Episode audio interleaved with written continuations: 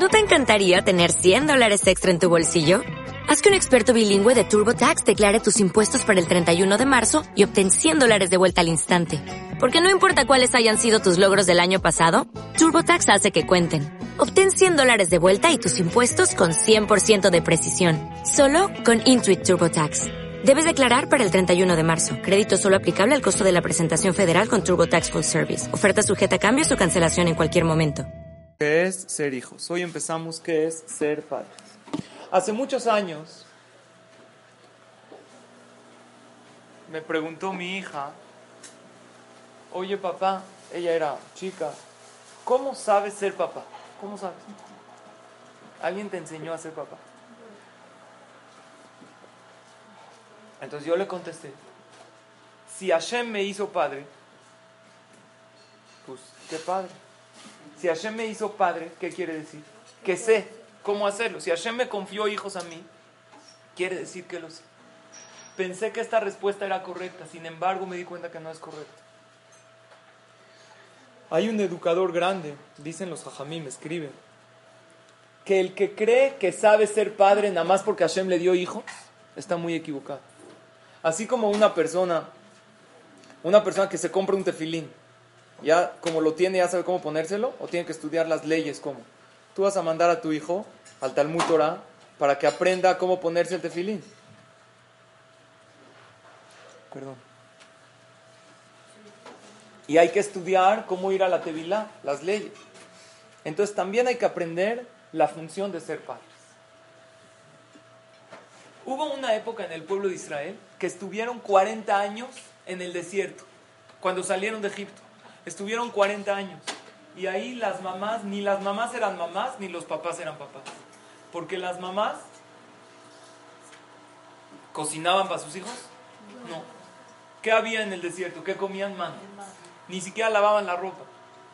Las mamás los llevaban a la terapia, a las clases de baile, de ballet. No había ballet. No había clases de pintura. Los papás no pagaban colegiatura. Entonces ni las mamás eran mamás, ni los papás eran papás. Hoy en día las mamás son choferes de sus hijos. Eso es ser mamá. Y los papás mantener y estar pagando colegiaturas y clases y terapias. Eso es ser papás. Entonces si sería así, 40 años en el desierto, ni los papás fueron papás, ni las mamás fueron mamás. Entonces quiere decir que esa no es la definición de ser padre. Entonces antes de ver qué sí es la definición, Vamos a ver qué no es. ¿Qué no es ser papá y mamá? Es bueno llevarlos a la clase y todas las diversas actividades que hoy en día tenemos que anteriormente no existían. Los niños investiguen hace más de 100 años, no había tantas clases, tantas actividades. Con trabajos iban a la escuela, que era como una casita, luego llegaban a la casa y jugaban con canicas y corcholatas y así crecían los niños muy bien. Entonces, vamos a estudiar el día de hoy, Besrat Hashem, cinco definiciones de lo que es ser un papá sin nada tener que ver ni con mantenerlos, ni con llevarlos a la clase. Y aunque tengas estos cinco puntos, todavía hay que rezar mucho por los hijos. Porque eso no quiere decir que si tú tienes estos cinco puntos y ya te consideras una mamá, eso ya tienes garantizado la educación de tus hijos. No es así. El día de hoy vamos a abrir el diccionario judío qué significa una mamá, qué significa un papá. Y toda esta clase está basada en un pasuk, en Bereshit, en el capítulo 45, versículo 8. Había un señor que lo pusieron, que era un esclavo, y de la cárcel y de la esclavitud salió a ser el virrey de todo Egipto. ¿Cómo se llama este señor? José el soñador. ¿Han oído de él? Él se convirtió en virrey de Egipto. Pero no solamente se convirtió en virrey. Él le dijo a su papá, papá, a mí Paró, Baisimeni Leab, Paró me puso que sea su papá, le Faró. Paró me pidió que yo sea como su papá, porque Paró, faraón del rey de Egipto, no tenía papá. Necesitaba un padre. Y me pidió que aparte que sea el virrey de Egipto, que sea por favor su padre. Uladón lejolbetu. Y que yo dirija toda su casa. ¿Qué significa papá? Entonces, si abrimos nosotros el comentarista número uno de la Torah, ¿cómo se llama? Cuando tú quieres saber a qué se refiere la Torah, ves Rashi. Rashi es un comentarista que no escribió los comentarios como le iban pareciendo, sino todo con inspiración divina. Es como si Dios le hubiera dictado cada palabra a que él se refiere. ¿Qué dice Rashi? Ab es un padre. Pero en padre, la primera explicación que trae Rashi, ¿qué es un padre? Un Haber. ¿Qué es Haber? Un amigo de su hijo. Hay muchos padres que son papás, pero no tienen esa confianza y esa unión. Respetarlos a los hijos como si fueran extraños. Cuando llega un amigo de tu hijo, lo respetas de otra manera muy diferente. Y si dejó los zapatos tirados o si hizo algo inadecuado, le dices bonito, ¿sabes qué, papito? Aquí no lo dejas. Respetarlos de esa manera. ¿Qué significa, amigo?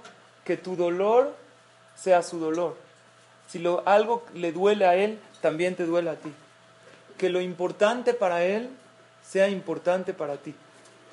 Que existe una gran confianza como un amigo. Porque hay veces para el hijo es algo muy importante y los papás descalificamos los sentimientos. Y, ah, por esto estás chillando, no sea niña. Órale, ya no pasa nada. ¿Qué estás haciendo? Estás descalificando los sentimientos del hijo. Hay muy pocos padres que se consideran amigos de ellos. Yosef, ¿qué debería de ser? Papá, ¿qué es papá? Primera definición de papá y mamá, amigo de Paró. Paró, el faraón de Mitraim necesitaba un amigo. Gánate la confianza en tus hijos. No decirle, yo aquí soy el jefe y se hacen así las cosas. ¿Desde cuándo se puede empezar a lograr un lazo de amistad con los hijos para cumplir con esta primera definición de lo que es un padre, se van a sorprender. ¿Saben desde cuándo se puede hacer un lazo de amistad con una persona? Está psicológicamente comprobado desde los seis meses. Antes de los seis meses es una, generalmente es un promedio en la mayoría de los seres humanos. Antes de los seis meses hay una relación de atención al bebé. Mamá me atiende. El niño relaciona que mamá es alguien que me atiende pero una relación de amistad y de cariño se empieza a desarrollar en el bebé desde los seis meses en adelante. Preocúpate en lograr una amistad con tus hijos. No solamente soy un apoyo y aquí estoy cuando tú me necesites, soy tu amigo. Muchas veces un maestro, muchas veces enseña, pero no es amigo. No todos los maestros son amigos. Si alguna vez les tocó que sus hijos tuvieron un moré o un maestro que fue muy amigo de ellos, pero sabiendo poner bien el límite de lo que es maestro y amigo, no que sea un barco, entonces se pueden dar cuenta cuánto el niño aprendió de este moré, de este maestro. Tu hijo va a ir en secundaria y se va a acordar de aquel moré que jugaba fútbol con ellos, que era amigo de ellos, y las enseñanzas que el moré le transmitió todavía la llevan en su corazón. Esto es realmente lo que es un padre. Primera definición de padre, ¿qué es? Un amigo. Pregúntate, ¿tú realmente eres amiga de tus hijos? ¿O eres nada más una mamá? ¿Una autoridad? ¿O solamente eres una maestra? La palabra amigo en hebreo, ¿cómo se dice? Jaber. Jaber viene de la raíz hibur. ¿Qué, es hibur en hebreo? Unir dos cosas se dice lehaber en hebreo. Un amigo es el que realmente se siente unido. Tus hijos no te tienen que ver como una mamá en un pedestal muy alto. Te tienen que ver muy especialmente como una amiga. Pero ser papás no es solamente ser amigo. Esa es la primera definición. Segunda definición de lo que es un papá o una mamá es ser, dice Rashi, patrón. ¿Qué significa patrón? No como suena en español, sino un director. Un director significa aquella persona que sabe dar órdenes. En hebreo, ¿cómo se dice director? Manhig. Alguien que sabe dirigir. Son dos definiciones que no se contradicen. Aparte de ser amiga de tus hijos, tienes que saber dar órdenes. Y a eso voy a explicar un poco más. Hay veces nos da miedo dar alguna orden porque sentimos que nuestros hijos no nos van a querer si damos esta orden. Entonces, los hajamim siempre nos aconsejan dar una orden explicando el porqué de esa orden. No puedes llegar y decir, así es y así yo lo digo. Y así se va a hacer porque yo dije. Y aunque este niño no entienda, tú tienes que explicar y hay veces sí tienes que llegar a una situación de decir, ya te expliqué. Y así lo vas a hacer. Pero papi, ¿por qué si yo no entiendo?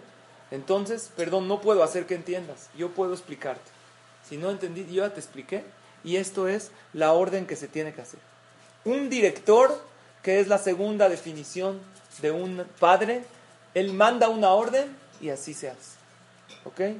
Entonces hay veces muchos papás nos equivocamos en ser amigos. En ser amigos se puede lograr jugando con ellos. Pero hay que saber cómo jugar con los hijos. Hay papás o mamás que cuando juegan con los hijos se dejan perder para que el niño gane. Pero eso no siempre está bien, porque si tú siempre te dejas perder, entonces no le enseñaste a tu hijo a perder. Hay veces tú le tienes que ganar y que el niño aprenda a perder. Y en el juego, cuando juegas, le puedes enseñar mucho a ser correcto y derecho en la vida. Porque muchas veces puedes jugar y le puedes enseñar a cómo no hacer trampas. Y si esta fue la baraja que me tocó, la ficha, no importa. No voy a hacer trampas y la voy a cambiar. Y hay veces te vas a parar tantito y lo vas a dejar con las fichas solito. Y si ves que tiene tentación de cambiar una ficha, vas a decir, no, eso no se puede, es trampa. Y no, no es de que no hago trampa porque me están viendo, aunque no te esté viendo, un juego hay que jugarlo correcto. Y cuando juegas con este hijo para poder ser su amigo, vas a jugar sin el teléfono y sin contestar ninguna llamada y de hecho, si te entra una llamada y no contestas, le estás enseñando a tu hijo lo importante que es para eso. Y la muchacha te va a decir, señora, le habla a su mamá, dígale que ahorita estoy ocupada. ¿Y esto quién lo está escuchando? Tu hijo, porque estás jugando con él. Y ahí estás fomentando la primera definición, que eres una amiga. Pero también un padre tiene que saber ser director. Y hay veces hay un error, que uno de los dos es solo amigo y el otro es solo director. No, los papás, hoy vamos a dar cinco definiciones de lo que es ser un padre. ¿Qué opinan? ¿Con una de las cinco es suficiente o hay que agarrar las cinco? Los papás tenemos que tener, hay que hacerla de todólogos. ¿Conocen esa profesión? De todo hay que hacer. Los papás tenemos para que realmente llamarnos unos padres y ser por definición de la Torah un padre, tenemos que hacerla de todo. Pero un director no solamente es un director y manda una orden, también sabe reprochar cuando es lo óptimo. Y para saber reprochar, yo escuché de mis jajamim, aprendí tres reglas, tres grupos de reglas. Reglas para el que vas a reprochar, reglas para el que está reprochando y reglas generales al reprochar. Vamos a decir las tres. Estas reglas yo las estudié hace unos 15 años más o menos, cuando yo tenía cuatro, no, era más grande. Más o menos en Israel las estudié y guardé esta hoja que lo estudié en Israel en la yeshiva, que me ha servido mucho en la vida para reprochar. Porque no solamente necesitas reprochar a tus hijos, hay veces hay que reprochar a alguien que está en un camino incorrecto. Esto nos va a servir para reprochar a los hijos, para reprochar o corregir a otra persona que queramos corregir? ¿O también a la pareja? No, a la pareja no hay que reprochar, ¿qué hay que complacer solamente? ¿Ok? Entonces vamos a ver cómo se reprocha y vamos a dividir las reglas en tres. Y esto, Bezrat Hashem, nos va a servir muchísimo cómo poder reprochar y reprender a nuestros hijos. Porque un director, estamos en la segunda definición, son cinco. Un director, aparte de mandar órdenes, él sabe cómo reprochar. Primera definición, amigo.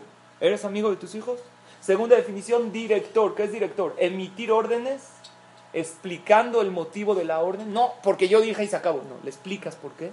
Y aunque no lo entienda, le dices, yo ya te expliqué. No puedo hacer que entiendas. Lo que más puedo hacer es explicar. Créeme que es por tu bien. Pero un director tiene que saber reprochar y reprender. Pero necesitamos leyes, primero a la persona que vas a reprochar, para que le entre el reproche. Es un, es un arte saber reprochar al otro sin que se sienta ofendido y dolido.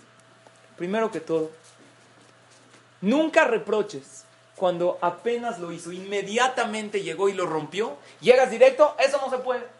Cuando apenas lo hizo, no hay cables para recibir el reproche. Ahorita e, este niño está bloqueado.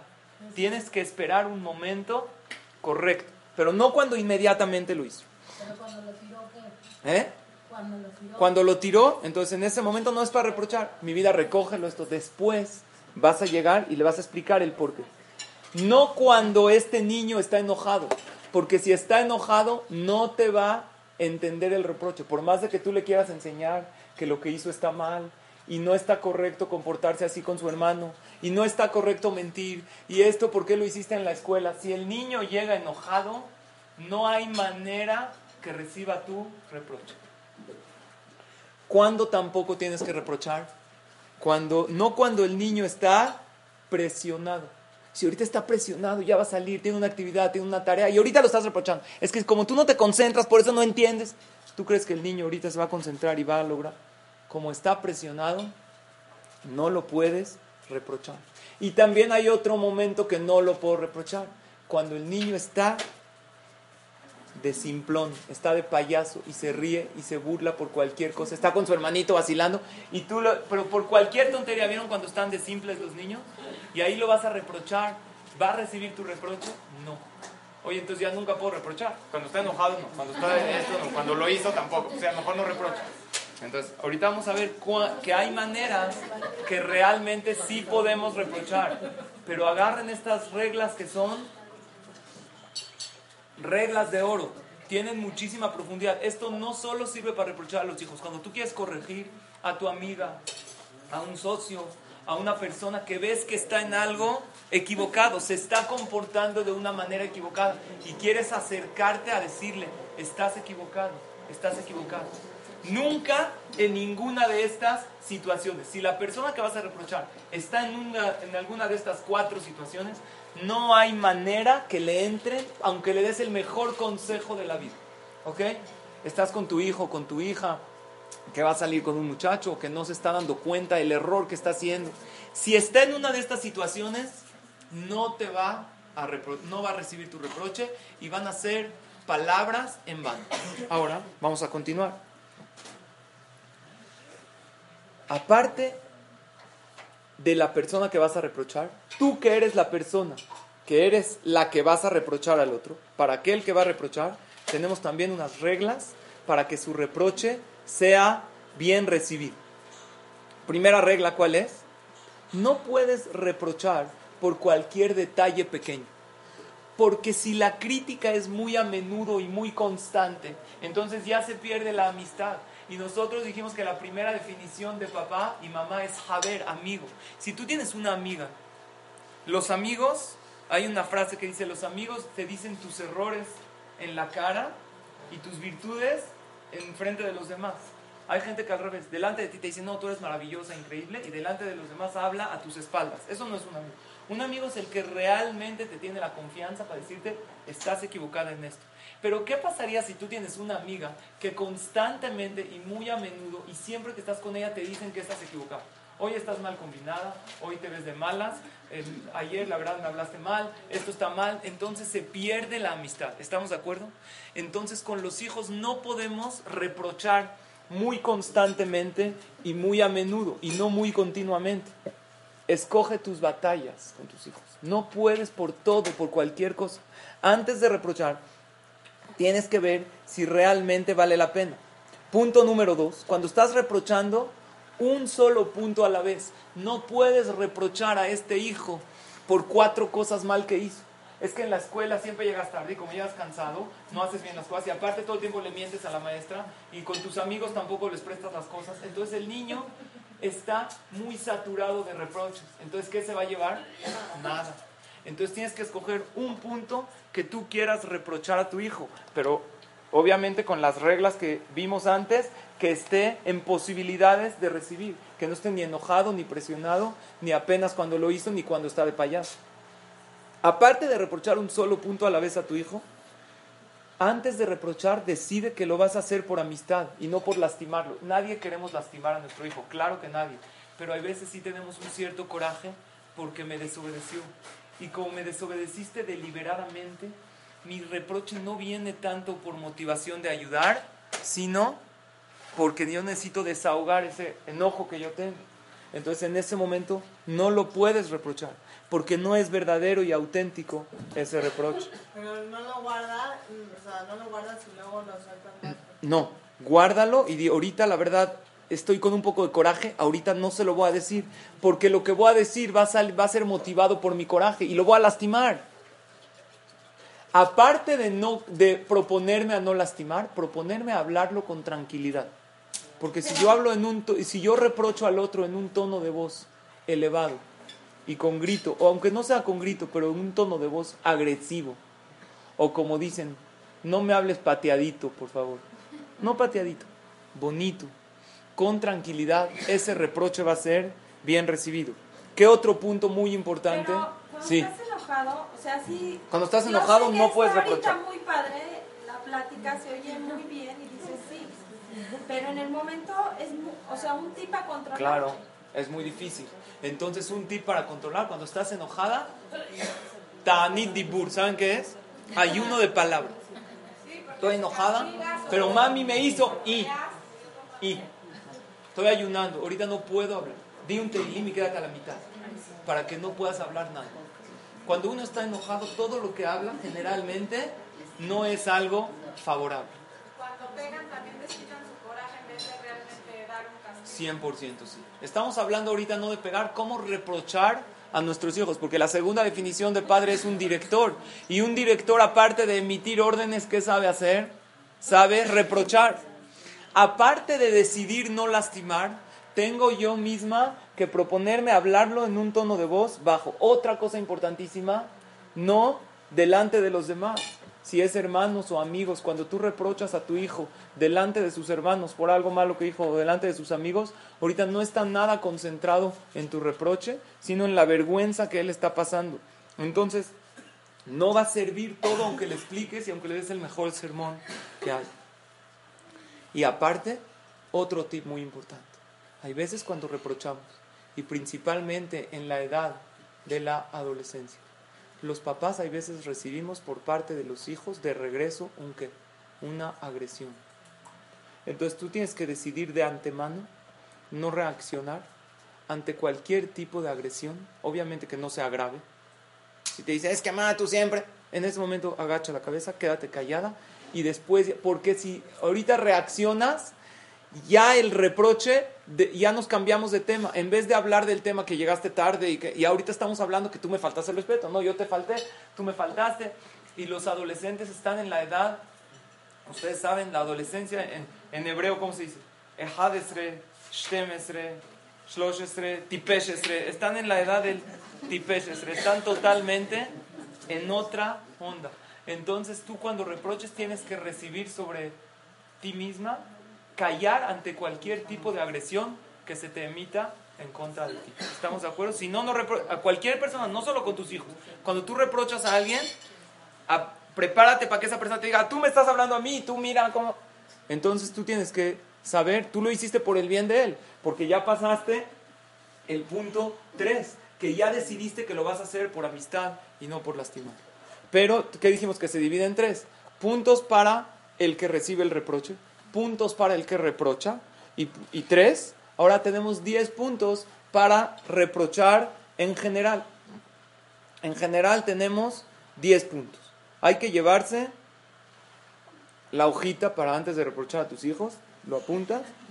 Yo voy a tener que ver la computadora antes de que abrirlo, ¿ok? O le hablo alegre, oye alegre, ¿cómo era? Me mandas el mail rápido de lo que es los reproches. ¿Ok? Número, son 10 puntos, los voy a decir muy breves. Número uno, en el momento que estás reprochando, tienes que comprenderlo y explicarle por qué él actuó así. Ah, entonces tú lo hiciste por esto y por esto, ¿verdad? O sea, no directo culparlo. No eres un culpable, no eres un criminal. Entonces tú lo que mentiste porque la verdad te dio pena reconocer para no pasar vergüenza, ¿verdad? Que fue por eso. Entonces tú lo estás comprendiendo y le estás, lo estás convenciendo a él que él no es malo, que él lo hizo porque así se motivó a hacerlo por la situación en, las que, en la que estaba. Punto número dos, convencerlo que fue un error. Porque hay veces tú reprochas a alguien, no, pero yo estoy bien. Entiéndeme, fue un error lo que hiciste. No fue con maldad, un error. Te equivocaste. No pasa nada. Punto número tres, reconocer lo grave a lo que puede llegar si continúa con ese error. Explícale a esta persona, a tu hijo que lo estás reprochando. Si continúas mucho con eso, ¿sabes a lo que puedes llegar? Si es la mentira, imagínate, ya nadie te va a creer. O si es una persona muy agresiva con demás, ¿qué ganas? ¿Qué estás sembrando con tus amigos? En un futuro se van a alejar de ti porque eres una persona que siempre está de malas y constantemente reacciona. Entonces explícale qué pasaría a futuro si sigue con eso, para que así lo motive a dejar de hacerlo. Ahora le tienes que dar, como punto número cuatro, un consejo cómo poder solucionar lo que ya hizo. Dale un consejo. Yo te aconsejo que vayas, le pidas una disculpa. Punto número seis, consejo cómo poder prevenir a futuro. Como muy bien preguntaste, ok, está bien, me estás diciendo que no lo haga, ¿cómo no lo hago? Ok, mira, yo te aconsejo que hagas esto y esto en este momento.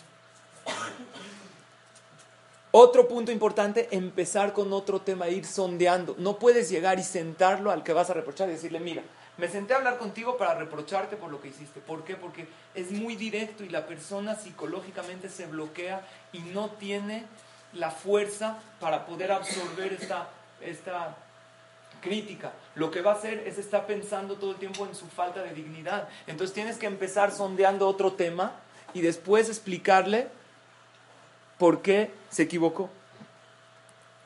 Otro punto, decirle que es algo normal, no pasa nada, hay mucha gente que lo hace, lo que tú hiciste no eres, es normal, hay mucha gente.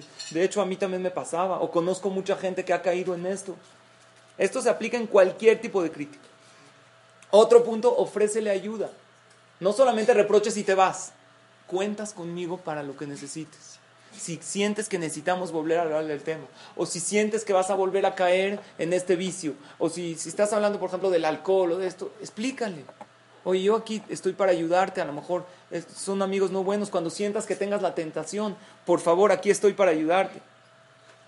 Otro punto importante, ¿cuál es? Elogiarlo por otras cosas que sí tiene. No puedes llegar y no solamente reprocharlo. Esta persona, sea hijo, o sea amigo, o sea socio, tiene cosas muy positivas. Antes de reprocharlo lo vas a elogiar o dentro del reproche tú le vas a decir, por ser tú una persona tan especial, tan maravillosa, así estás endulzando lo amargo, porque no se puede tragar una medicina que solo sepa amargo. Entonces le, tienes que poner un endulzante para que se la pueda pasar.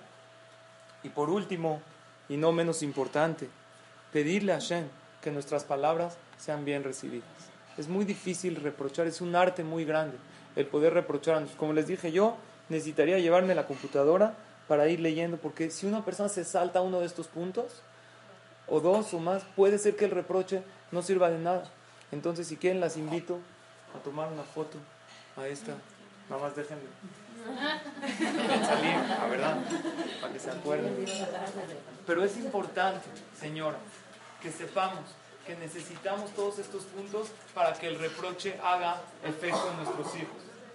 Y créanmelo, créanmelo, este último punto de poder pedirle a Kadosh Baruj que nuestras palabras sean bien recibidas, imagínate que tú con tus palabras, antes de entrar con tu hijo, o lo mandas a llamar, y en, ese, en esos segundos tú le pides a Hashem, Hashem, por favor, ponme las palabras en mi boca para que mi hijo le entre. Imagínate, con esa tefila puede hacer toda la diferencia. Porque si tú realmente le pides a Hashem y Hashem te pone las palabras en tu boca para que puedas reprochar correctamente, entonces este hijo va a recibir y puede ser que este reproche con todos estos puntos, con los puntos para reprochar, con los puntos para él y los puntos para ti, le cambien realmente la vida. ¿Ok? Ahora ya estudiamos las dos. Ya estudiamos las dos. No, ya toma. Ya estudiamos las dos definiciones de lo que es ser padres. Ahora vamos a la tercera definición. Nos quedan, señoras, quedan tres. Y nos quedan 25 minutos de clase. Entonces vamos a apurarnos. ¿Ok? Tercera definición. No solamente es ser un amigo. Un papá no solamente tiene que ser un director que aprenda a ordenar y reprochar. Tercera definición, ¿sabes qué es un padre? Un moré. ¿Qué es un moré? Un maestro y una maestra. Y voy a explicar a qué me refiero. Todos nosotros en la vida somos maestros de nuestros hijos. Nosotros decimos en la tefilá, todos los hombres y las mujeres que rezan en las mañanas, hay una tefilá que decimos antes del Shema, que dice la tefilá así, Hashem, betem belibenu bina, danos en nuestro corazón entendimiento, lilmod ulamed, para que estudiemos y para que podamos enseñar. Lilmod es estudiar, pero ¿qué es lelamed? Enseñar. La pregunta es, yo no quiero trabajar de moré, yo no quiero ser mora. ¿Por qué nosotros pedimos en la tefilá que podamos enseñar? Si yo no quiero ser moré de, mis, de nadie. Explica Rav Moshe Feinstein, un gran jajam de la generación pasada, que todos somos maestros, porque con nuestro ejemplo nosotros enseñamos. Y más de lo que enseñamos hablando, enseñamos con el ejemplo. Y lo más importante del punto de ser maestros es que no haya contradicción entre lo que decimos y lo que hacemos. Eso se llama un doble mensaje. Cuando los hijos reciben un doble mensaje, ¿eso por qué les provoca dentro de ellos? Un conflicto interno. Porque a mí mi papá y mi mamá me enseñan a hacer tal cosa o a dejar de hacerlo. Y yo veo que ellos lo hacen. Entonces el niño o el joven, el, que se está educando, una de dos. O ignora totalmente el mensaje de sus papás, o dice, el mensaje es correcto, pero si mi papá mismo lo hace, o cuando decimos, no grites, gritando, o a tu hermanito no le vas a pegar, ya te lo dije que no lo vas a pegar. Entonces, de esta manera no vas a educar, porque tú estás mandando un doble mensaje y el padre, aparte de ser moré, con sus palabras, que las palabras son importantísimas. Ustedes saben, cuando Akadosh Baruj creó al hombre, al ser humano, dice el versículo en Bereshit, capítulo 2, versículo 7. Baitzer Hashem Elohim Adam. Creó Dios a Adam Arishon. ¿Cómo lo creó al hombre? Afar mina Adama. Agarró polvo de la tierra. Baihi Adam le nefesh haya. Y después se convirtió en la persona en qué? Nefesh haya. ¿Qué es nefesh haya? En seres con vida. ¿Qué significa seres con vida? Dice el Targum, el traductor de la Torah, Ruach memalela. Esto está en arameo. Significa espíritu de habla. Seres con vida significa cuando hay diálogo. Cuando hay diálogo entre padres e hijos, hay vida. Y cuando no hay diálogo, ¿qué hay? No hay. No digan no hay vida, vamos a decirlo más bonito. Hay muerte. Eso. Ya, punto. ¿Por qué? Porque cuando no hay diálogo y cada quien vive para ser moré de nuestros hijos, que es la tercera definición de padres, es ejemplo y mucho diálogo y hablar muchísimo con ellos de cómo te puedes dar cuenta el diálogo que tienes con tus hijos. El mejor regalo que le puedes dar a tus hijos no es un iPad, ¿qué es? Platicar muchísimo con ellos. Y cuando decimos platicar, no nos referimos a platicar, sino escucharlos mucho, mucho. Y en las clases que habíamos hablado de educación, habíamos dicho que un momento increíble para escucharlos es cuando ya está acostado en la cama, ya se lavó los dientes, ya fue al baño, y ahí es un momento que el niño está reviviendo todo su día y se tarda en dormir y ahí tiene muchas ganas de platicar. Y si tú te sientas junto a él en la cama, no para que tú le platiques ni para que le cuentes un cuento, para que lo dejes a él soltar lo que tiene y platicar. Si hay plática, hay vida. Y si no hay plática, no la hay. Y así es igual en una pareja donde hay diálogo. Así igual en la relación de padres con hijos. No gastar tiempo con los hijos, invertir tiempo con los hijos. La mejor manera de invertirlo es platicar. ¿Cómo sabes si realmente tienes buena comunicación con tus hijos? En hebreo, ¿cómo se dice comunicación? Kesher. Kesher significa una unión, un vínculo. Eso solamente lo hay en los seres humanos. Kesher significa intercambiar sentimientos uno con el otro. Si te tienen la confianza para compartir lo que sienten, sin que tú les preguntes qué tienes, eso quiere decir que tienes muy buena comunicación con ellos. Hay veces, hasta que tú logras preguntarles qué tienes, ellos se abren contigo. Pero tienes que aspirar hasta el punto que tus hijos, sin importar la edad que tengan, si son grandes, que te levanten el teléfono a contarte qué es lo que ellos tienen, o si son chicos que solitos ellos te cuenten. Pero para eso hay que invitarlos mucho al diálogo y hay que platicar muchísimo con ellos. Y aunque la plática inculca muchísimo en los hijos, y es importantísimo tener con los hijos, una vez citamos de un gran educador que dice que el niño necesita 20 minutos individuales semanales para platicar con sus papás. No es mucho, pero ni siquiera eso se los damos por las ocupaciones constantes que tenemos. Entonces eso quiere decir que esto es, seres con vida es un moré que enseña con dos cosas, con diálogo y con qué más, y con ejemplo. Eso es la tercera definición de lo que es ser padre. Ahora sí es un momento bueno para preguntarnos a esta altura de la clase, ¿qué tan padres, qué tan mamás somos? ¿Realmente eres amiga? ¿Tus hijos te toman como una amiga? Tus, yo tenía un jajam que yo iba a su casa y tenía un hijo chiquito y me encantó su ejemplo. Yo lo hago con sus hijos. Su hijo llegaba y jugaba con él así fútbol, eso. Yo iba de su casa, a su casa cuando era joven y le decía, ¿quiénes somos los más amigos? Así le decía el papá al hijo. Entonces el hijo le decía David y papi, se llamaba David. Así le inculcó, somos amigos. Pero aparte de amigos, sí. Perdón, jajam, que interrumpa. Este, este. Sí, perdón. Alguien que tiene una Pathfinder, Ajá. placas 546. Una Pathfinder, placas 546. ¿Sí? Puedes ahorita.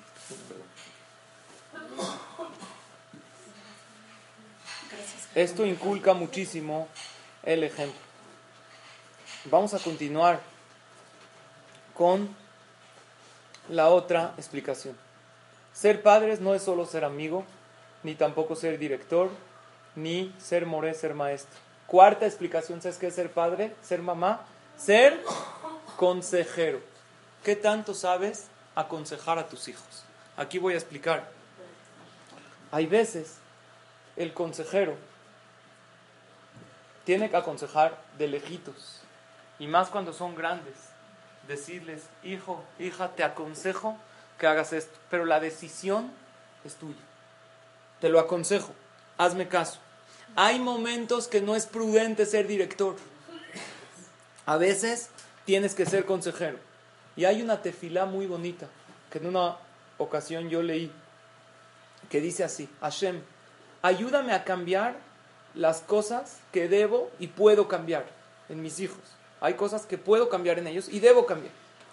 Ayúdame a aceptar las cosas que no debo y no puedo cambiar, porque hay cosas que no debes cambiar en ellos. Porque si es un niño a lo mejor muy activo y, y tú a fuerza quieres que se quede sentado y que aprenda pintura y no es para él. Y eso no lo puedes cambiar en él. Y lo quieres hacer más pasivo. Ayúdame Hashem a cambiar las cosas que debo y puedo cambiar en ellos. Ayúdame Hashem a aceptar lo que no debo y no puedo cambiar en mis hijos. Y ayúdame a distinguir entre las dos. Entre las cosas que debo y puedo y en las cosas que no debo y no es bueno que lo haga. Porque hay veces obligamos con ciertas terapias o con medicamentos o cosas a cambiar el carácter del niño, cosa que a lo mejor no es bueno para él. No estoy diciendo que totalmente estoy en contra, no. Hay, todo merece su análisis. Pero la tefilá de una mamá por su hijo. Yo quisiera compartir con ustedes una anécdota increíble. Un niño en, en una de las escuelas de Israel, desde pequeño, se le veía mucha dificultad de aprendizaje. Para que me entiendan, tenía 10 años y con trabajos sabía leer y escribir. Con muchísimos trabajos. A los 10 años ya es muchísimo. Ni qué hablar, él estuvo en una escuela religiosa, que no entendía las clases, clases de Torah, o cuando les enseñan Humash o Gemara, que requiere muchísima concentración. Los papás fueron citados a la escuela desde que el niño era pequeño y lo mandaron a todo tipo de diferentes terapias de atención, terapias que también con medicamentos, todo tipo de cosas y ejercicios sin ver ningún resultado. Los morim, los maestros de la escuela, ya desde antes habían levantado los brazos y ya desde segundo de primaria ya todos sabían que este niño está en la clase sin hacer nada. No puede avanzar en nada y automáticamente un niño que se siente que no entiende nada, automáticamente su desempeño en la clase es malo y con sus amigos también no se siente bien, porque nadie hace las tareas con él, entonces nadie juega con él y todo es un círculo vicioso que le afecta socialmente, le afecta moralmente, emocionalmente y ni qué hablar en todo su nivel académico. Entonces, este niño de repente, el Moré cuenta, en una de las clases más avanzadas, cuando iba en primero de secundaria, segundo, el niño, de repente, el Moré, el que ya tenía un mal nombre desde pequeño, que él no entiende nada y que aunque le expliques no capta nada, empieza a ver que el niño vio una pequeña mejoría en él. Esa pequeña mejoría, la semana que entra, se volvió una mejoría mayor todavía. Y su atención ya la concentraba con el Moré y empezaba a preguntar correcto. Y la sorpresa no dejó de, de llegar. Este niño estaba avanzando increíble, a pasos agigantados. El Moré decidió decirle al director, es increíble, un niño en primero de secundaria que toda la vida en primaria no captaba nada, de repente empezó a mejorar. Hay algo que está pasando aquí. Hay que citar a los papás. El director y el Moré citan a los papás a la escuela. Los papás llegan y les dicen, a ver, ¿me pueden explicar qué hicieron? Su hijo está mejor que nunca. Nunca habíamos visto un avance tan gradual y tan eh, de una manera tan prolongada y avanzada en un niño. Hemos visto avances pequeños. ¿Qué le hicieron? ¿A qué terapia lo llevaron? ¿Qué tratamiento está? Le dijo la mamá lo siguiente. Hace unos meses mi hijo llegó conmigo llorando y me dijo, mamá, ya estoy casi, ya estoy grande, ya voy a pasar a secundaria. Y la verdad, ¿hasta cuándo me voy a sentir en la clase un inútil y un inservible? Y empezó a llorar conmigo. Que Dios me decretó, es gente religiosa, Dios me decretó así, ser el tonto de la clase y el señalado. ¿Cuánto tiempo voy a estar? La mamá no sabía qué aconsejarle a su hijo. Le dijo a la mamá, una cosa te puedo decir. Lo que yo sí sé es que hay un momento increíble para que la mamá pida por sus hijos. Y eso es en el encendido de las velas de Shabbat. Mira, hijo, no soy jajá, no soy pedagoga, no soy experta en el tema, pero lo que sí te puedo decir es, ¿qué te parece si cada viernes dedicamos tú y yo un momento juntos en las velas de Shabbat? Yo la voy a dedicar exclusivamente para pedir por ti. Y tú, hijo mío, un niño de 12 años, menos de bar mitzvah, te vas a parar junto a mí y vamos a pedirle a Hashem de todo corazón, al entrar el día más sagrado que existe en el judaísmo, que es el día de Shabbat, Vamos a pedirle a Hashem. Los hajamim dicen que en el momento de prender las velas, las luminarias representan a los hijos. Y en ese momento juntos vamos a pedirle a Dios, tú con tus palabras, yo con mis palabras, y vamos a llorar y, a pedirle a Hashem de todo corazón que te ayude. Así empezaron ese Shabbat. Era entre ellos nada más, el papá, la mamá y el hijo. El papá le decía, ya me voy al Knis, eh, Abraham, papi, un segundo. Se sentaba con la mamá, el primer Shabbat pidió, el segundo pidió un poco más, después ya se le salían las lágrimas y después empezaron a llorar en voz alta y los, las hermanas, los hermanos vinieron, ¿qué pasa? Es que decidimos pedir por él. Y todos los hermanos se juntaban en el momento de antes de prender las velas de Shabbat y le pedían a Hashem que su hermano, que su hijo, Abraham, que Hashem le abra la mente para poder entender la Torah y le dé inteligencia. Es toda mi estrategia. No sé si, si les puede servir de algo. Y el Moré y el director estaban impresionados de algo que siempre hemos sabido, el momento de pedir por los hijos, y son momentos que pasan desapercibidos. ¿Saben algo? Yo una vez en una ocasión leí que es bueno que el hombre de la casa prepare las velas de Shabbat a su esposa. La verdad es que siempre se me dificultó porque siempre pasa que no hay tiempo y, que, y, cuando era horario de invierno, la escuridad se prende temprano, pero en el horario de verano voy empezar. Y en el horario de verano se me hacía un poco tarde. ¿Saben que mi Rosh Shiva Rabbi en Israel, ¿saben qué día le prepara las velas a su esposa? El miércoles. Se las prepara. Porque según lo la Kabbalah está escrito que la semana, sí, es como una menorá. La menorá, no Hanukkah, menorá, que tiene tres de un lado, tres del otro y el del medio. Shabbat representa el del medio. Es domingo, lunes y martes de un lado, miércoles, jueves y viernes del otro desde el miércoles ya se empieza a sentir la luz del próximo Shabbat que viene. Entonces Rabades decía, si ya desde el miércoles se pueden preparar las velas, yo se las preparo. Y aparte, en una ocasión yo leí, eso todavía no me motivó a prepararle las velas a mi esposa. Hace unos años me topé con un libro también de educación de los hijos que habla de la grandeza que tiene la mujer en ese momento para prender las velas, para pedir tefilá por sus hijos. Pero señoras, no es nada más pedir, lloren, pidan, derramen lágrimas, son momentos impresionantes. Puedes hacer maravillas con tus hijos. Puedes pedir también por su bienestar físico, espiritual, que crezca, que esté sano. Ahí tienes una fuerza impresionante. Pero ¿saben qué me motivó a hacerlo? Así es, somos a veces un poco egoístas. Que vi que el hombre que prepara las velas de Shabbat, en el momento en el que las prepara y las está llevando a los candelabros y pone las mechas, que ahí él también le pida por sus hijos. ¿Qué creen? Desde ese momento, Baruch Hashem no he fallado en preparar las velas.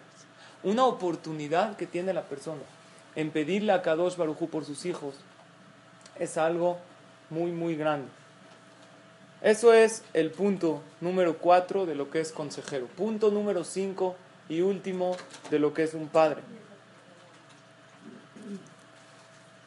Demostrar amor a sus hijos. Demostrar. No solo amar a sus hijos. Padre, dicen los hajamim, cuando Hashem le dijo a Yosef, tú serás el papá de Paró. ¿Qué quería Paró? Paró necesitaba un amigo, necesitaba un director, alguien que lo reproche y que le dé órdenes. Paró necesitaba un maestro, alguien que le enseñe con qué, con su ejemplo y con su diálogo. Un consejero, pero alguien que lo quiera mucho. ¿Saben por qué? Porque Paró, el faraón de Egipto, por su fama y su grandeza no tenía amigos. Alguien que demuestra que ama a sus hijos y no solo que los ama, que los hijos están convencidos del amor de su papá, eso es la definición de un papá. Porque muchas veces no es suficiente con amarlos, sino lograr que ellos se sientan amados. Hay muchos niños. Yo hablo aquí a veces con niños en el Talmud Torah, así que vienen generalmente los relajientos, los, los que molestan mucho en la clase. Empiezo a dialogar un poco con ellos, con estas técnicas que aprendí, de llegarles un poquito de lado. Y al final, muchos me dicen, muchos niños, no se imaginan cuánto, nadie me quiere. Dime quién te quiere. Tus papás no me quieren. Tus hermanos, menos. Todo el tiempo nos pelean. Tus amigos, nada.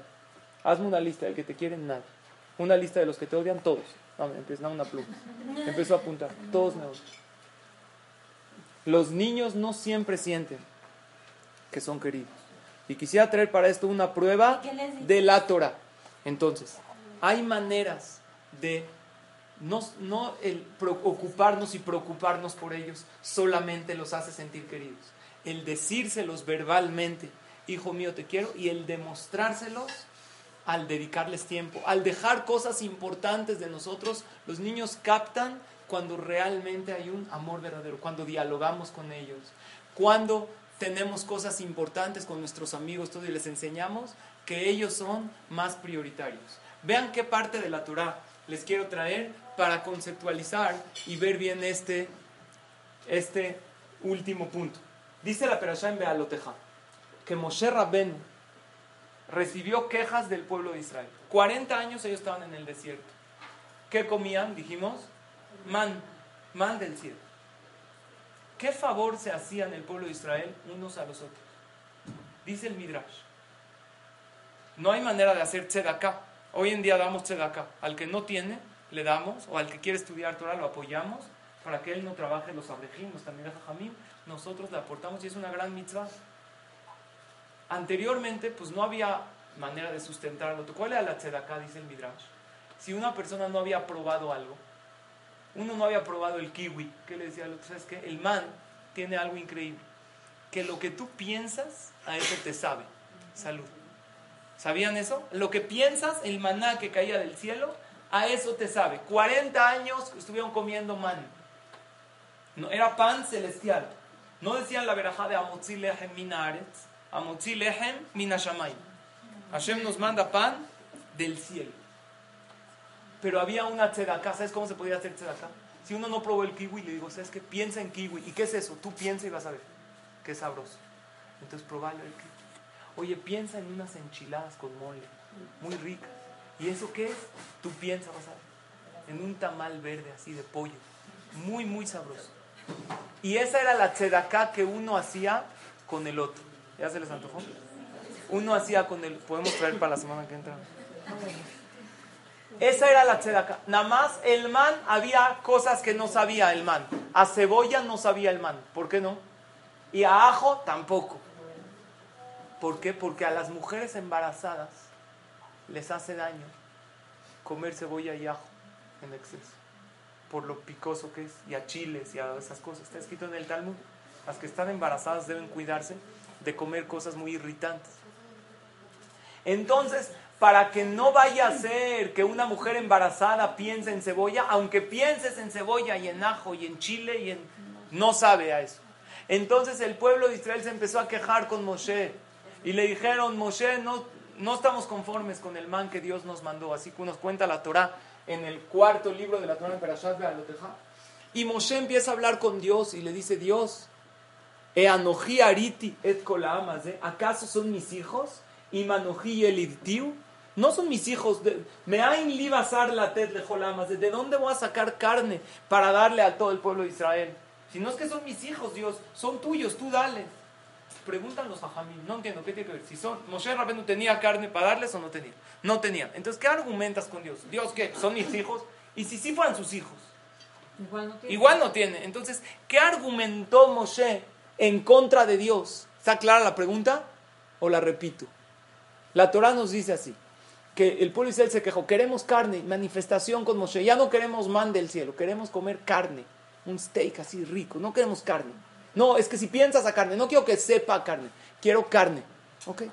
Llegó Moshe y se quejó con Dios. Oye Dios, pues no son mis hijos para darles carne, ¿de dónde les voy a dar carne?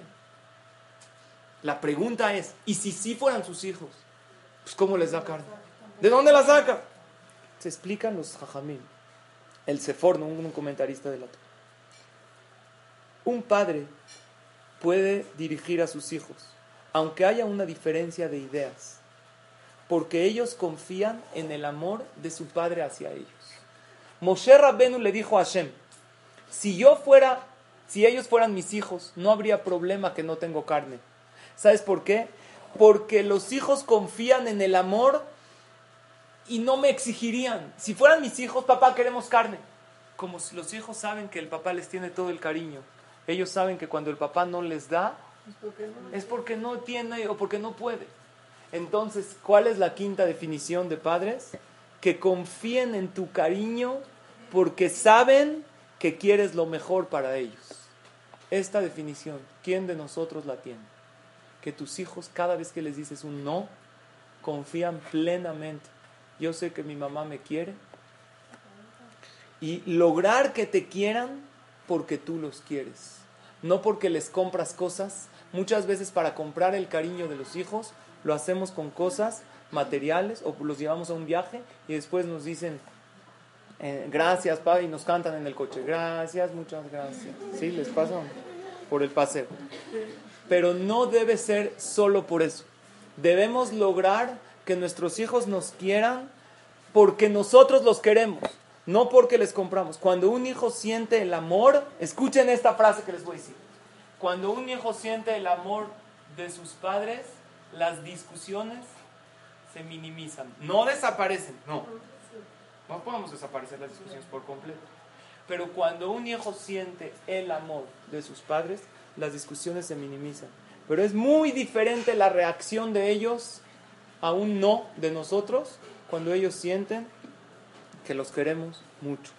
Entonces no solamente hay que querer a los hijos, hay que demostrarles cariño y que ellos estén convencidos ¿Cómo? Preguntaste. Número uno, verbalmente, diciéndoles, yo los amo. ¿Y sabes por qué te quiero? Pregúntenle a los hijos, oye papi, ¿por qué te quiero? No, porque me saco buenas calificaciones. O porque eh, dejo la mochila en su lugar. No, te quiero porque tú eres mi hijo. Y eres, parte de mi vida, por eso te amo y te quiero. Y explicárselos y cada vez que los vayamos a reprender, acordarnos que para los papás es algo muy importante que los hijos sientan ese cariño. Para concluir, dice el rey Salomón en Mishle, en Proverbios, capítulo 13, Musar Hashem beni altimas. La reprimenda de Dios, hijo mío, no, no te asques de ella. Cuando Hashem te manda un problema, no tires la toalla. Ve alta. Y cuando Akadosh Baruj Hu te reprima, no digas, uff, ya, ya no puedo con los problemas. ¿Por qué? Porque al que Dios quiere, Dios lo reprime. Bejaav, esta es la frase. Bejaav et ben.